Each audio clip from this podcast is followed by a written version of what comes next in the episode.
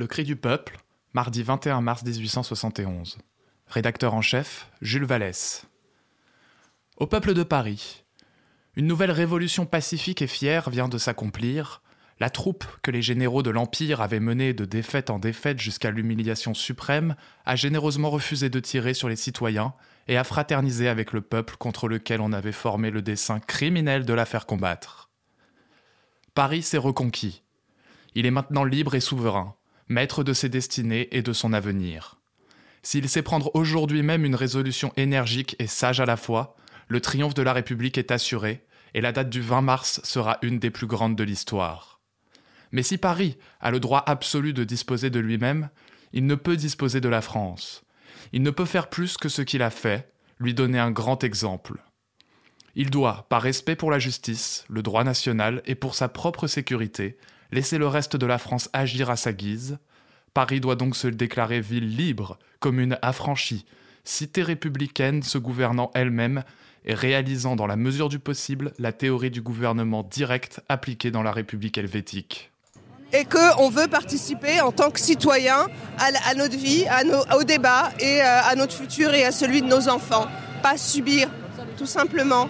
C'est d'où le RIC, pouvoir proposer des lois. Alors comme on a entendu pouvoir les abroger, pour pouvoir révoquer des élus quand, quand ils ne correspondent pas à, à l'engagement qu'ils ont pris devant les électeurs, pouvoir euh, légiférer par les référendums ce qui se passe en Suisse depuis 200 ans. Qu'on ne dise pas que c'est un modèle qui n'existe pas. C'est un modèle qui existe dans un pays qui est parfaitement prospère, parfaitement stable, qui n'a aucun problème aujourd'hui, euh, qui a 8% et demi de TVA. Donc qu'on arrête de nous raconter que c'est une utopie. C'est pas une utopie, c'est un idéal qui en plus peut se baser sur une expérience de 200 ans d'autres pays et euh, se, l'appliquer d'une façon encore plus universelle, ce que fait toujours la France. La France euh, garde cette universalité.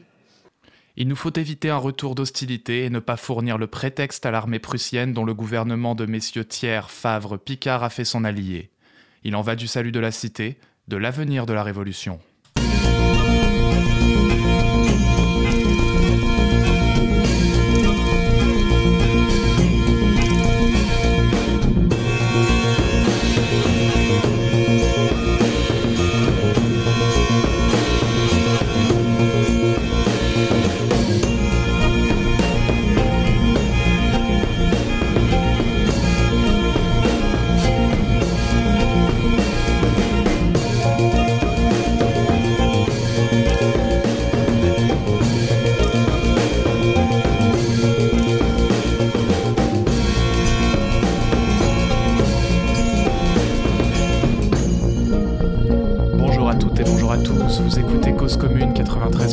Sur la FM et le DAB+, de la région parisienne, partout dans le monde sur internet à l'adresse cause-commune.fm. Soyez les bienvenus dans l'émission L'Histoire en roue libre que j'ai introduit par la lecture du journal de Jules Vallès, agrémenté d'une archive sonore de manifestantes Gilets jaunes.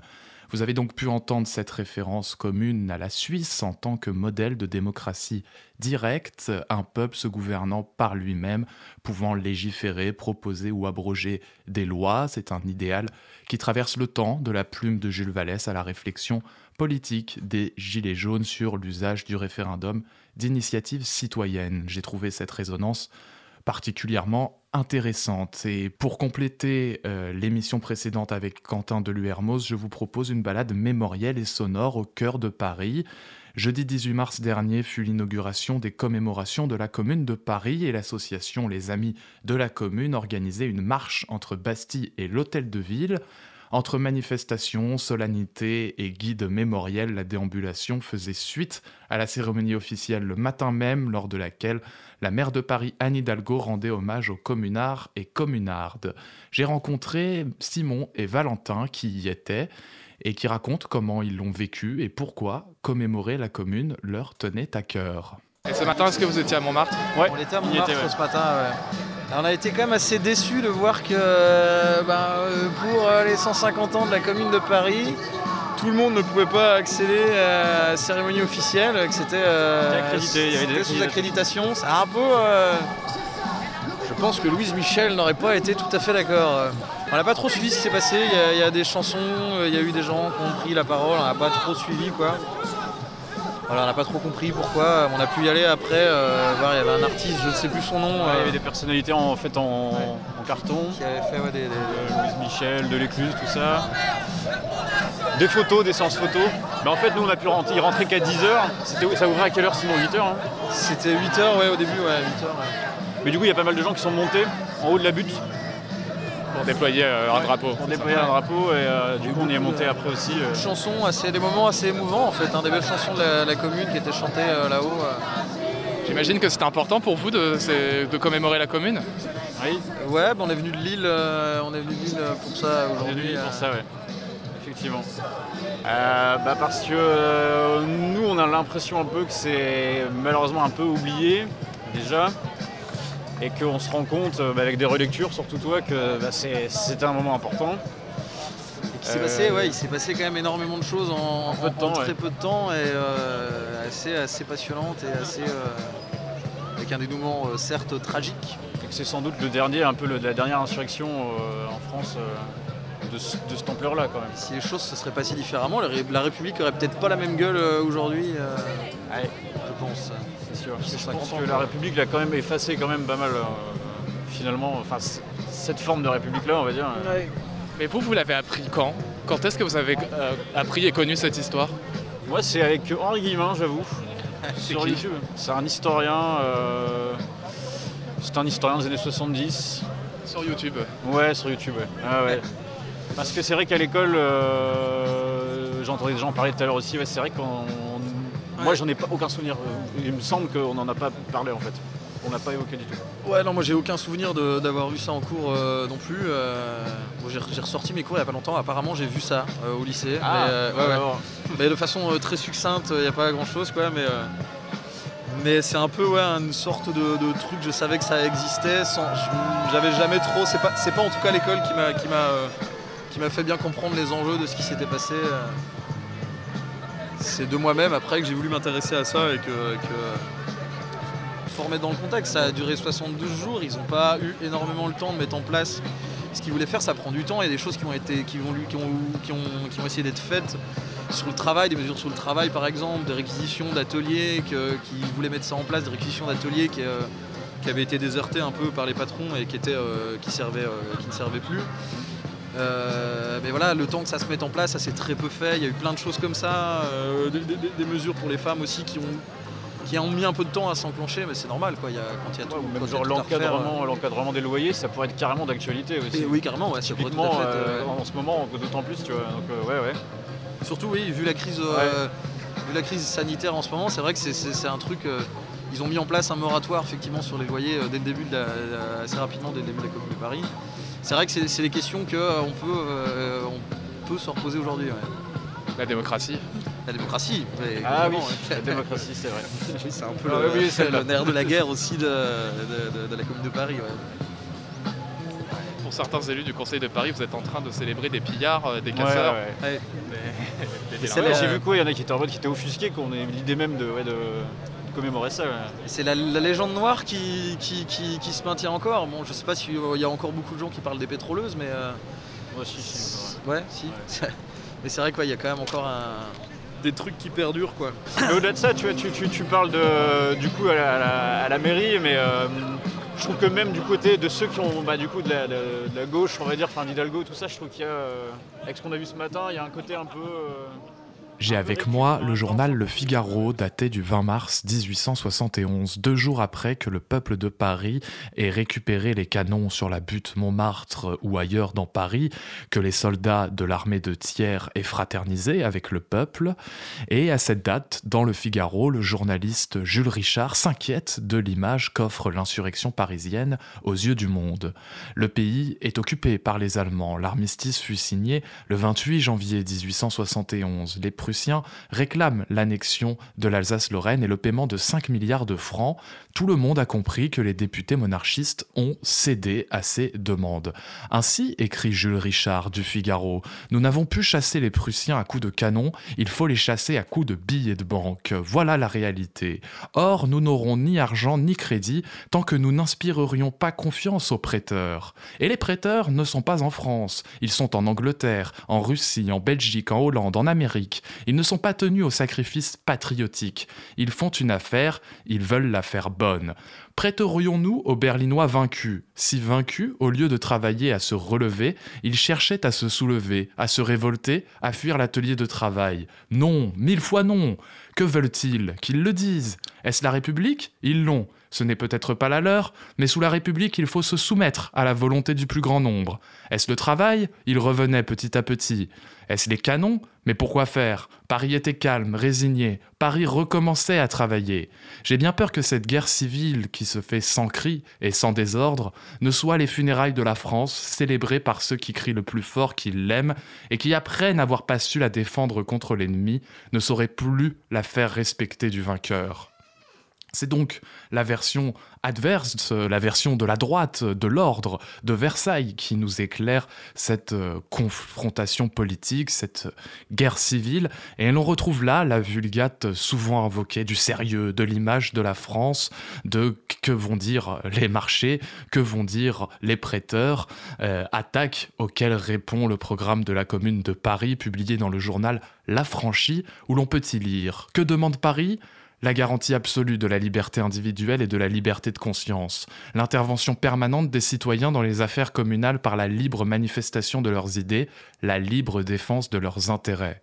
Nos ennemis se trompent ou trompent le pays quand ils accusent Paris de poursuivre la destruction de l'unité française constituée par la Révolution. L'unité, telle qu'elle nous a été imposée jusqu'à ce jour par l'Empire, la monarchie et le parlementarisme, n'est que la centralisation despotique, inintelligente, arbitraire ou onéreuse.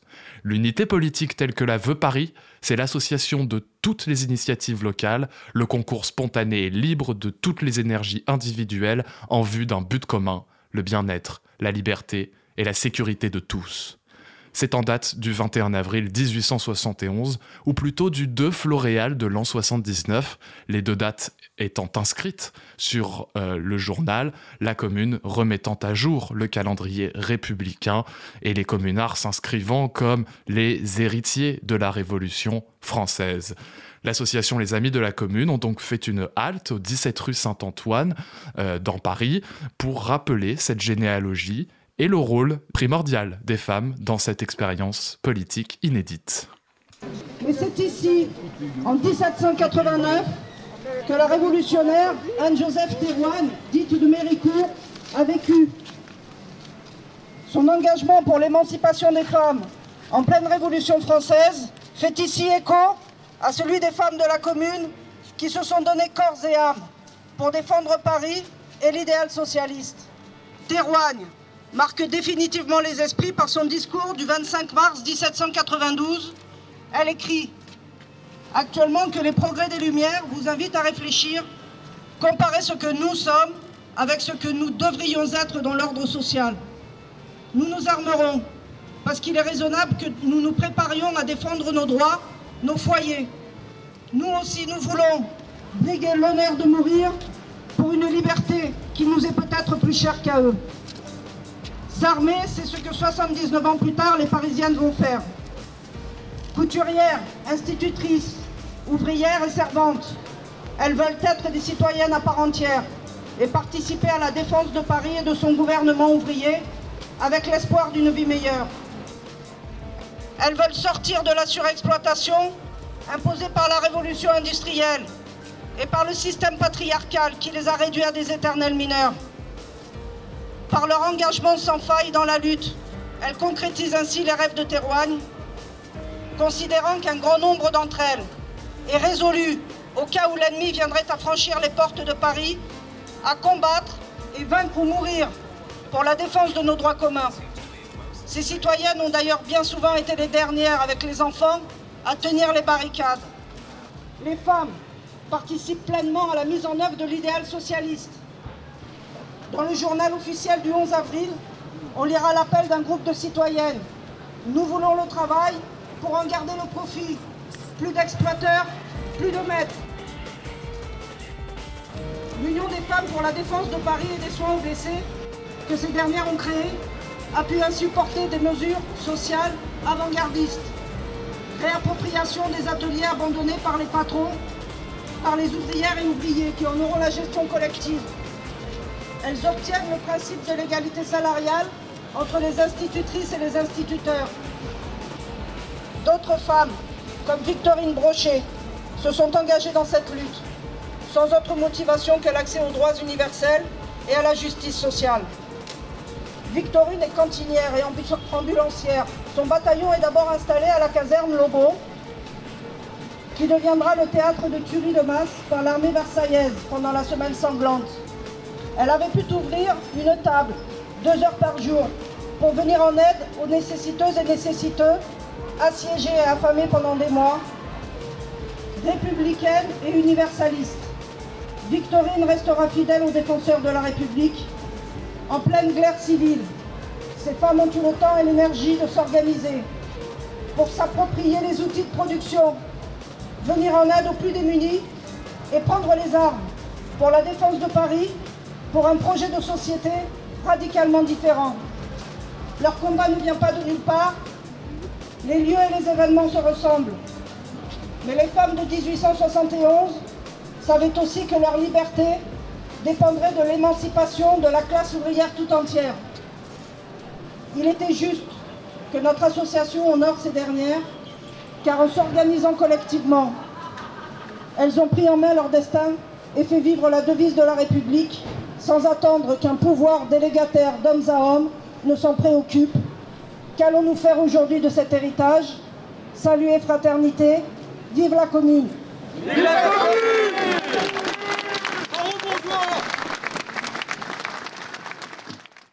Voilà pour ce qui est de la déambulation très solennelle. Ces femmes ont également subi le retour à l'ordre moral, politique et symbolique à l'œuvre après l'écrasement de la commune et de la semaine sanglante. Leurs peines seront plus lourdes que les hommes, et parmi ces derniers, on remarque que ceux qui sont mariés et qui ont des enfants reçurent une sanction plus légère. Les valeurs et normes familiales euh, se lisent à travers ces condamnations et euh, sont importantes pour cet ordre moral rétabli. Puis le capitaine Brio, auteur du rapport sur les opérations judiciaires concernant les femmes, estime que ces malheureuses n'ont pu, pu qu'être entraînées par les communards. Elles obéissaient au besoin de crier, d'insulter, qui paraît inhérent à certaines natures de femmes. C'est ainsi que les actes des femmes, que le rôle des femmes et l'action des femmes furent et sont encore sans cesse dépolitisés. La communarde la plus célèbre n'est autre que Louise Michel, à qui le cortège a rendu hommage devant la, maison Victor Hugo sur la place des Vosges. Nous sommes place des Vosges. Nous nous trouvons maintenant à cette place qui tient son nom du fait que les Vosges, c'est le premier département à s'être acquitté de l'impôt sous la Révolution française. Réunis devant la maison de Victor Hugo, il loua l'appartement au deuxième étage de 1832 à 1848. Et c'est aujourd'hui un musée de la ville de Paris. C'est dans cet appartement qu'il écrit une partie de son roman Les misères, devenu Les misérables. Pendant cette longue période parisienne, il connaîtra une vie mondaine, politique et familiale. Il reçoit ses amis poètes et écrivains, Lamartine, Balzac, Mérimée. Installé à Bruxelles, Hugo ne participe pas directement à la commune, mais en dénoncera les excès la commune, dit-il, une bonne chose mal faite, et d'écrire qu'il était pour la commune en principe et contre la commune dans l'application. Il écrit cela cinq ans après la semaine sanglante. Après que Clémenceau se soit battu à l'Assemblée nationale pour une amnistie pleine et entière des communards, Hugo mettra son talent d'écrivain en proposant une loi relative à l'amnistie le 21 mars 1876. Voilà quelques extraits. Messieurs, depuis cinq ans, je remplis dans la mesure de mes forces un douloureux devoir que, du reste, d'autres meilleurs que moi remplissent mieux que moi.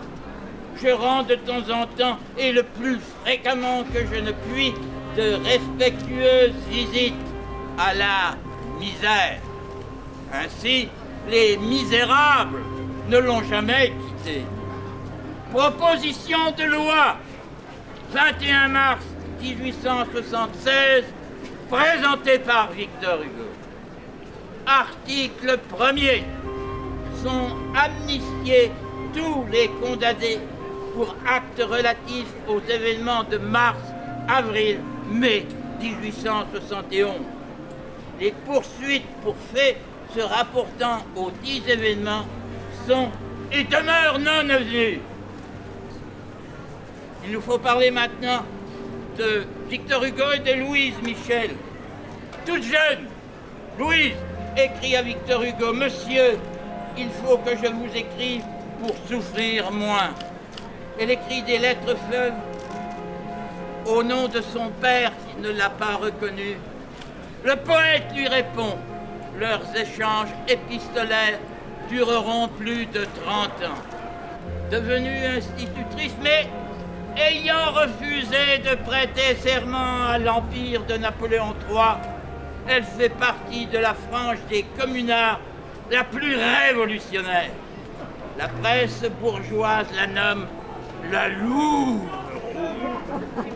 Elle sait faire le coup de feu et participe activement à l'affaire des canons de la garde nationale sur la butte Montmartre, entraînant avec elle les femmes de Paris. Toute sa vie, y compris au bagne, elle s'attache à enseigner, écrire, à s'instruire, y compris sur le plan politique. Pendant ces sept années passées au bagne, elle enseigne aux Kanaks et désire même apprendre leur langue. Elle épouse la cause de ce peuple quand il se révolte contre les colons français en 1878. Elle écrit ce poème à la maison d'arrêt de Versailles le 4 septembre 1871 en hommage à Théophile Ferré. Les œillets rouges si j'allais au noir cimetière, frère, jeter sur votre sœur comme une espérance dernière de rouge œillet tout en fleurs. Dans les derniers temps de l'Empire, lorsque le peuple s'éveillait, rouge œillet, ce fut ton sourire qui nous dit que tout renaissait. Aujourd'hui, va fleurir dans l'ombre des noires et tristes prisons va fleurir près du captif sombre et dis-lui bien que nous l'aimons. Dis-lui que par le temps rapide, tout appartient à l'avenir, que le vainqueur au front livide, plus que le vaincu, peut mourir. Tout le texte que je vous ai lu a été élaboré par Simone, amie de la commune, que je remercie bien sûr.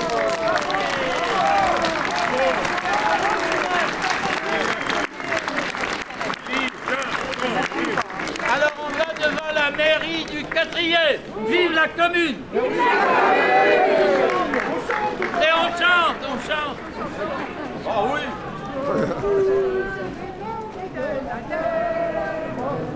Saúde.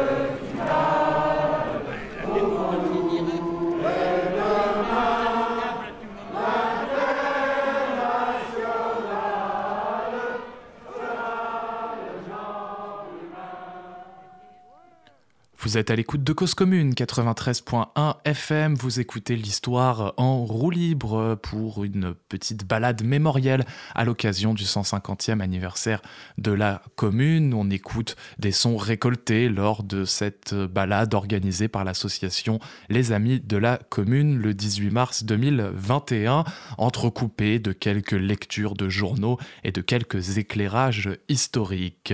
Nous avons écouté L'International qui fut écrite par Eugène Potier en mai 1860 euh, poète et chansonnier, il fut maire du deuxième arrondissement de Paris, s'est exilé en Angleterre puis aux États-Unis alors que la République le condamna à mort par contumace.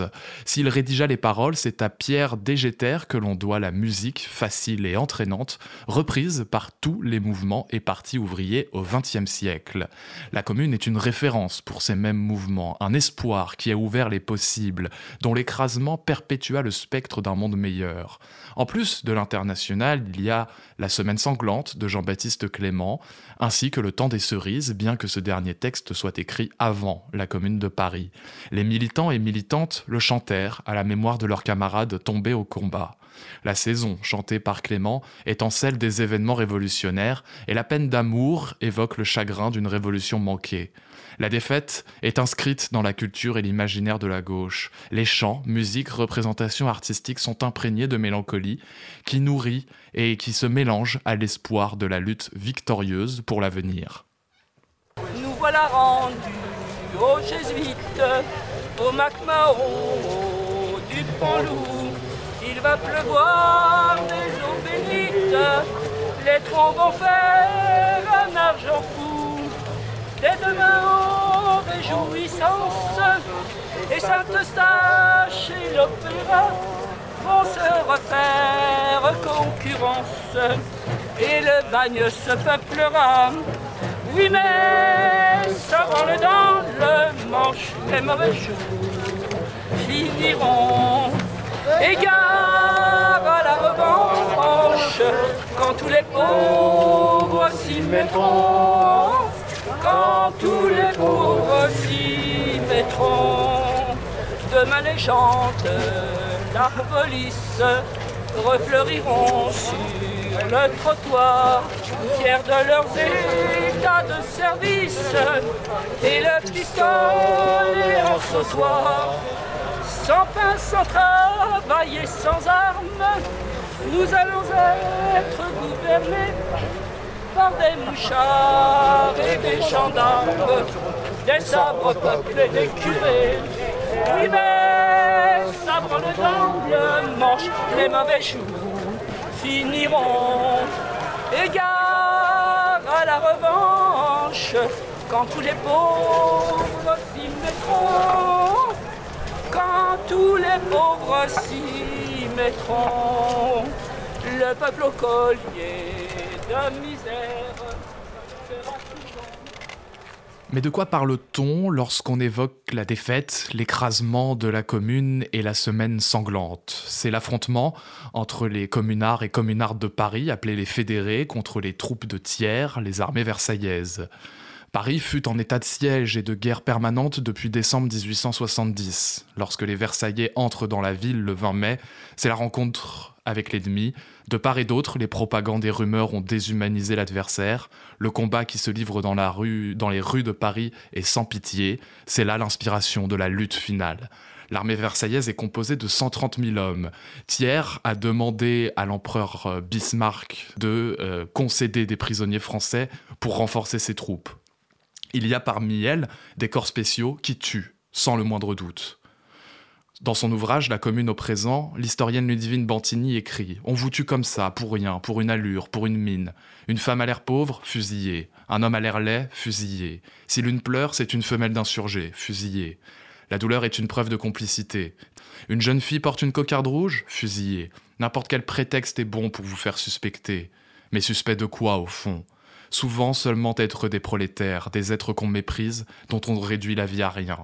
Pour Dumas fils, vous n'êtes que des femelles, vous ne ressemblez à des femmes qu'une fois mortes d'après lui. Peut-on vraiment expliquer autant de cruauté? Alors les communards répondent à ce massacre par l'exécution d'otages, dont le plus célèbre est l'archevêque de Paris et qui fera couler beaucoup d'encre. et qui euh, sera réapparaîtra dans l'imaginaire récent. À mesure que les Versaillais avancent, Paris s'embrase. On brûle les appartements qui permettent aux armées ennemies de contourner les barricades. Il y avait là un but militaire, une tactique. On incendie des lieux de pouvoir, le Louvre où vivait l'empereur Napoléon III et l'hôtel de ville par exemple. Des bâtiments inaccessibles aux Parisiens avant leur révolution. Ce sont des lieux qui se sont réappropriés, où ils ont vécu un temps leur, rêve de justice. Les rendre Versaillais leur était tout simplement insupportable. C'est là qu'apparaissent les pétroleuses, une légende créée par le gouvernement de Versailles, un mythe désignant des femmes incendiaires, alors qu'aucune ne fut reconnue coupable d'incendie volontaire. Il fit rappel au fantasme de femmes cruelles, des sorcières plus violentes que les hommes civilisés, soi-disant. J'ai là le petit journal, en date du 28 mai 1871. Il fait part de ce triste spectacle dans Paris. Il nous montre la réaction horrifiée des journaux versaillais, et on voit naître ici l'image déshumanisée, dépolitisée des révolutionnaires, lesquels seraient de surcroît des étrangers.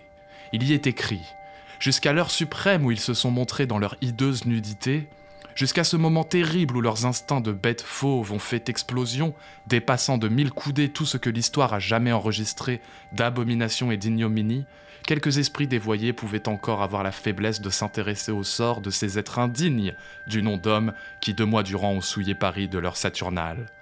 D'honnêtes gens égarés ont pu être excusables de se laisser aller à éprouver quelque pitié pour ces êtres qui jouaient leur existence au service d'une idée. Aujourd'hui, tout sentiment autre que celui de l'exécration s'est écroulé dans l'écroulement général de ce Paris si beau hier encore. Ruine maintenant par les hordes sauvages que tous les bouges de l'Europe avaient vomi sur notre sol. En aparté, les bouges sont des cafés ou des logements sales, malfamés et sordides.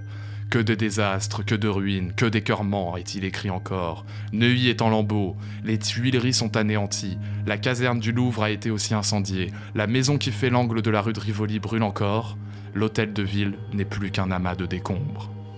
Euh, nous sommes maintenant devant la caserne Lobo. La caserne Lobo, qui fut l'un des principaux lieux des exécutions sommaires pendant la semaine sanglante. La plaque commémorative que Jean-Louis vous montre a été apposé le 25 mai 2011 pour le 140e anniversaire de la Commune de Paris. Le dimanche 21 mai, les Versaillais réussissent à franchir les portes de Paris. La boucherie commence. Hommes, femmes, enfants, les suspects sont fusillés sur le champ. On les attache aux grilles, à la Madeleine par exemple, pour les abattre. On va les chercher sur leur lit dans les ambulances et on fusille le personnel médical en prime comme à Saint-Sulpice le 24 mai par exemple. Paris est devenu un immense cimetière, dira Zola. Difficile d'échapper à la soldatesque ivre de haine, soucieuse de prendre sa revanche après toutes ses défaites face à l'armée prussienne en fusillant le peuple de Paris. Comme en Algérie, dont la conquête vient de se terminer, des soldats déclarent On leur a fait ce qu'on a fait aux Arabes, on a fait à leurs femmes ce qu'on a fait aux femmes arabes. Tout un programme. Plus loin, c'est un vieillard qui se débat. L'officier, par un raffinement de cruauté, veut le fusiller sur un tas d'ordures. Je me suis battu bravement, dit le vieillard. J'ai le droit de ne pas mourir dans la merde. Il mourra dans la merde. Il suffit de passer à côté de la troupe avec un air bravache, un peu hautain, pour être aussitôt considéré comme un membre de la commune et fusillé contre un mur. Il suffit de passer avec un air apeuré et craintif pour être aussitôt considéré comme coupable et amené au mur. Comment échapper à la mort dans ces conditions? Une seule solution. Venir avec un grand sourire confiant vers les soldats et dire « J'en connais, ils sont cachés là ». Certains ne se sont pas privés de dénoncer. 379 828 lettres de dénonciation sont reçues par la police entre le 24 mai et le 13 juin, la plupart anonymes bien sûr. Même les républicains partisans de Versailles, les faux républicains, finissent par se mouvoir d'une telle boucherie. Inauguration honteuse de la Troisième République. Alors on essaie de remettre un peu d'ordre et de l'égalité. Des cours prévotales sont instaurés. On y juge les suspects par groupe de 20 en un quart d'heure. Par exemple au théâtre du Châtelet, tout près d'ici. Journal des débats du 31 mai 1871. Devant le théâtre du Châtelet, où siège en permanence une cour martiale, On voit de temps en temps sortir une bande de 15 à 20 individus, composée de gardes nationaux, de civils, de femmes, d'enfants de 15 à 16 ans. Ces individus sont des condamnés à mort. Ils marchent par deux, escortés par un bataillon de chasseurs à pied. Ce cortège suit le quai de Gèvres, là, le long de la, Seine, et pénètre dans la caserne Place Logo derrière moi. Une minute après, on entend retentir du dedans des feux de peloton et des décharges successives de mousqueterie. C'est la sentence de la cour martiale qui vient de recevoir son exécution.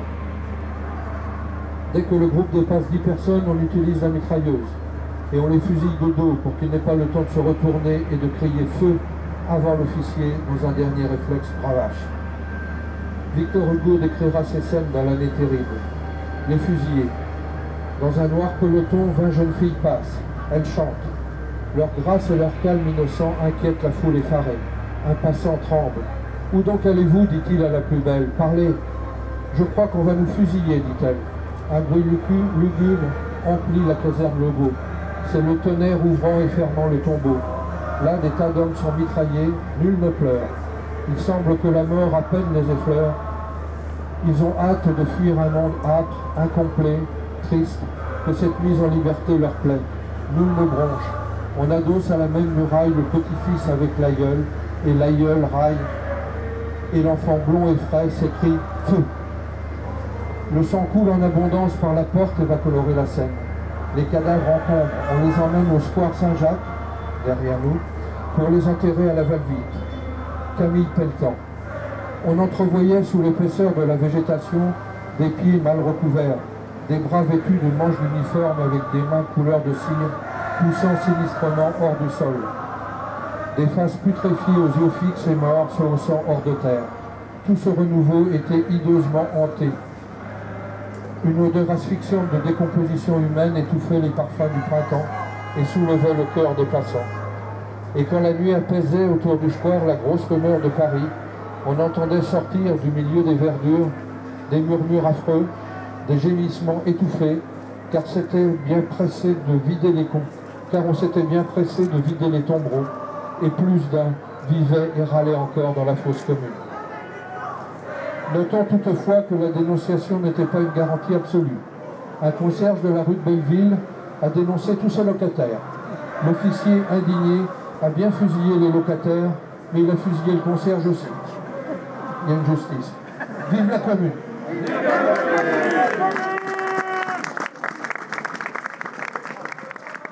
C'était important de venir là à cette marche Ah bah oui Bah, l'égalité de salaire, hein, la première fois qu'on a demandé que les femmes. Vous m'enregistrez là Oui. Ah bon Que les femmes, aient les, les femmes aient les mêmes salaires que les hommes, ça c'est quand même la première fois. Hein. Les institutrices et instituteurs, ça c'est très important.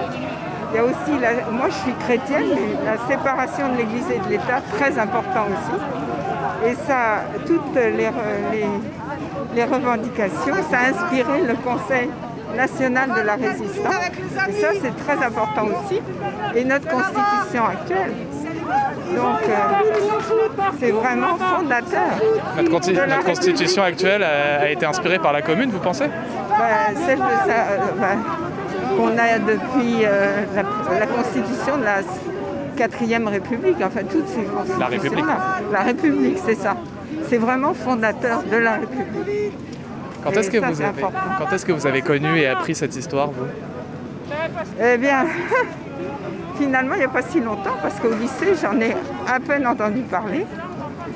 Et disons, il y a une dizaine d'années à peu près.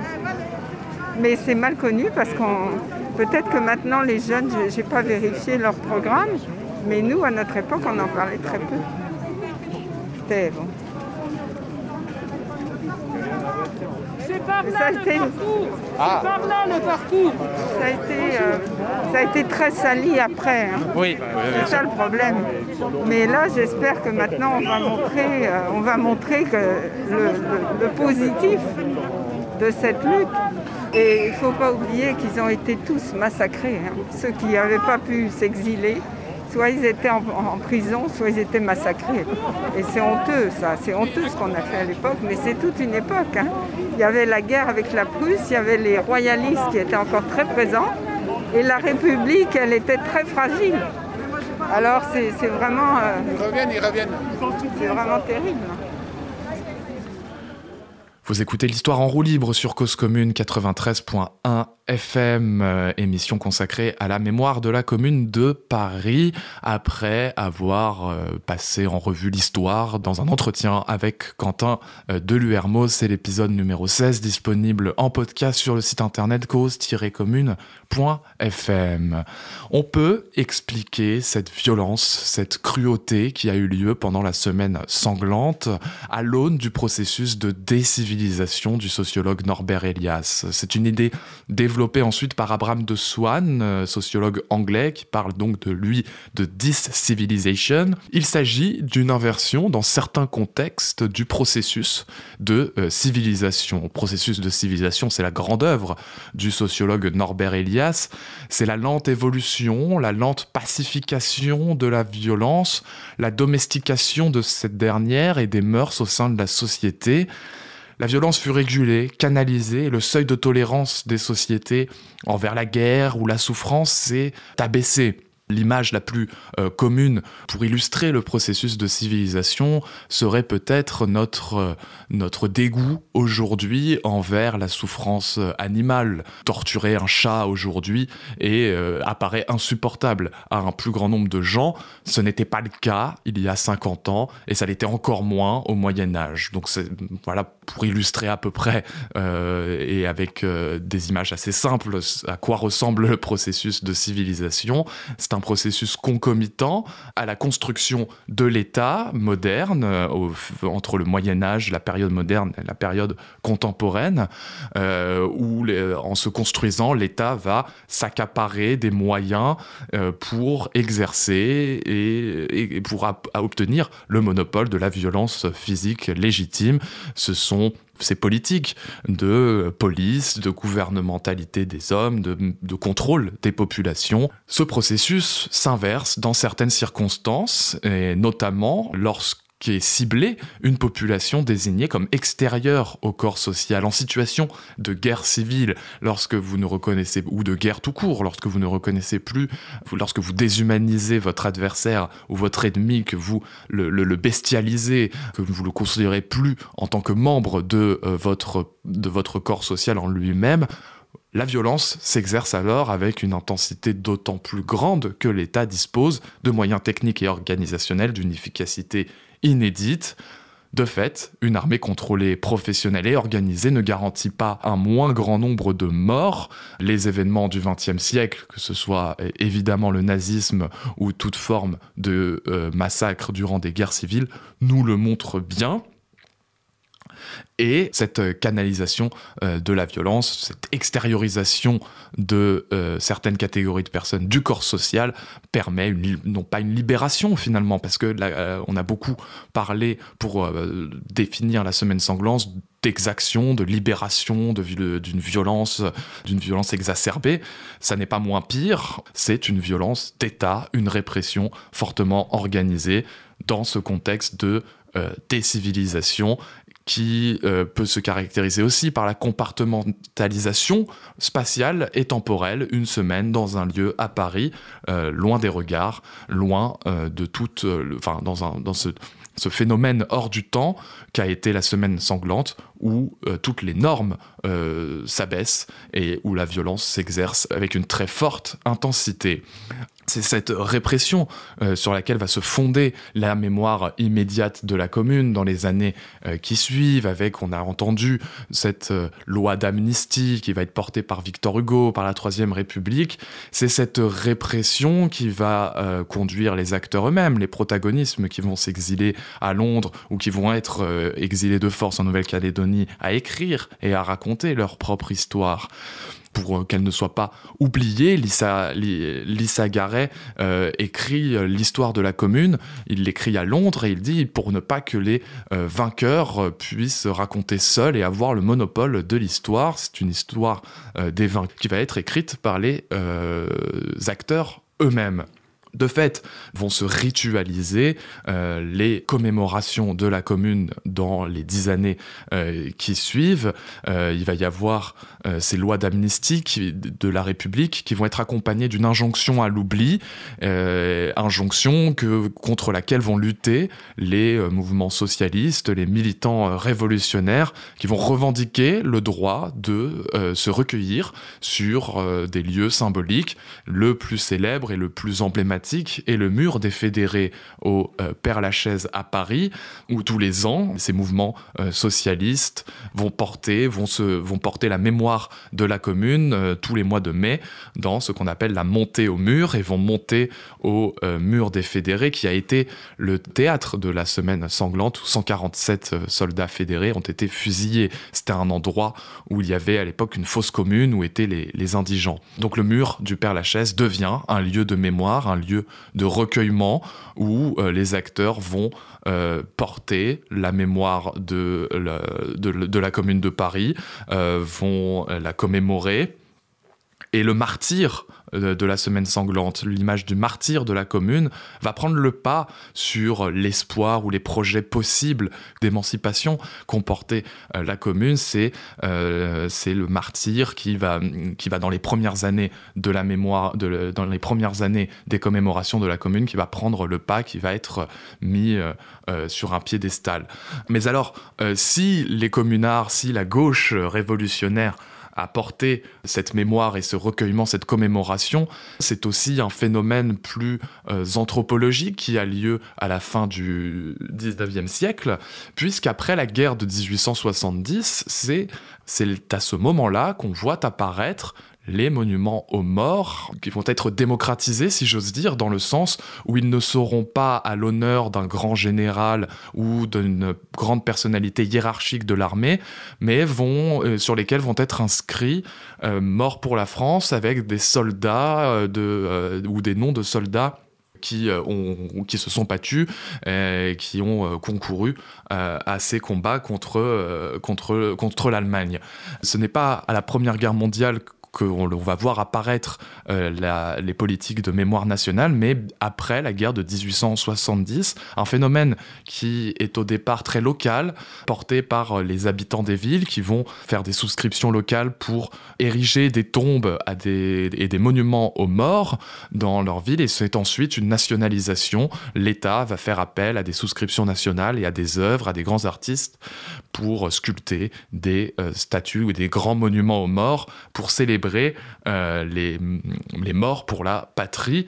C'est donc un phénomène de mémoire nationale qui a lieu en cette fin du 19e siècle, qui s'explique par la cruauté, par la violence inédite de la guerre de 1870, qui est peut-être la première guerre moderne euh, de l'ère contemporaine et qui s'explique par euh, également un, un, autre rapport à la mort qui a lieu. tout ça pour dire que le phénomène mémoriel de la commune n'est pas euh, isolé, réservé aux seuls militants. C'est un phénomène euh, qui a lieu en même temps en France, où l'on voit fleurir ces euh, monuments aux morts un peu partout, et où la commémoration devient un acte politique, puisque ça va être, puisque les monuments aux morts vont être des lieux de discours politiques qui vont appeler à la revanche contre l'Allemagne, ou au contraire appeler au pacifisme. Évidemment, la, la mémoire de la commune et des communards va être porté jusqu'au centenaire en, 1971, pardon, et en mai 68, où là va réapparaître un côté plus festif, plus libertaire de la commune, et moins axé sur la mort, la souffrance, la semaine sanglante, la semaine sanglante et les martyrs. Nous sommes très nombreux aujourd'hui devant l'hôtel de ville. C'est une excellente manière d'ouvrir les commémorations du 150e anniversaire de la commune de Paris. Mais comme vous le savez, depuis 1880, les héritiers de la commune ont pris l'habitude de venir se recueillir devant le mur des fédérés pour célébrer la mémoire de la commune. Vous savez qu'ils l'ont fait souvent dispersés, rarement séparés. Mais moi, je vous ferai une proposition au nom de l'association des Amis et Amis de la Commune de Paris. C'est que cette année, à l'occasion justement de cette commémoration finale.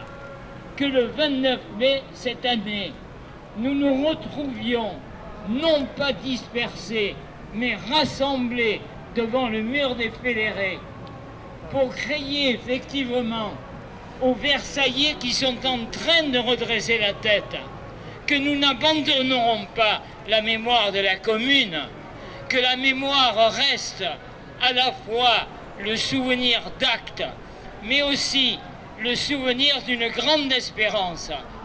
Or, dans la société que nous vivons, nous avons besoin d'actes et nous avons besoin d'espérance. Eh bien, je vous propose que le 29 mai, nous nous retrouvions rassemblés, toutes les héritières et tous les héritiers de la commune, devant le mur des fédérés. Vive la commune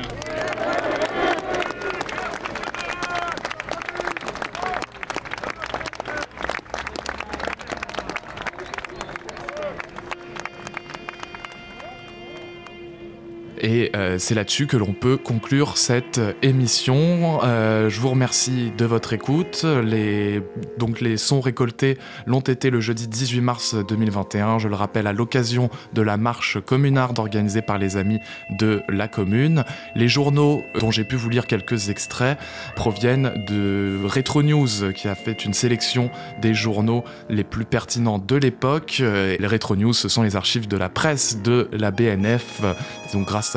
Euh, grâce à cette production, que j'ai pu vous lire quelques extraits et nous renvoyer dans euh, ce temps incertain de la commune de Paris.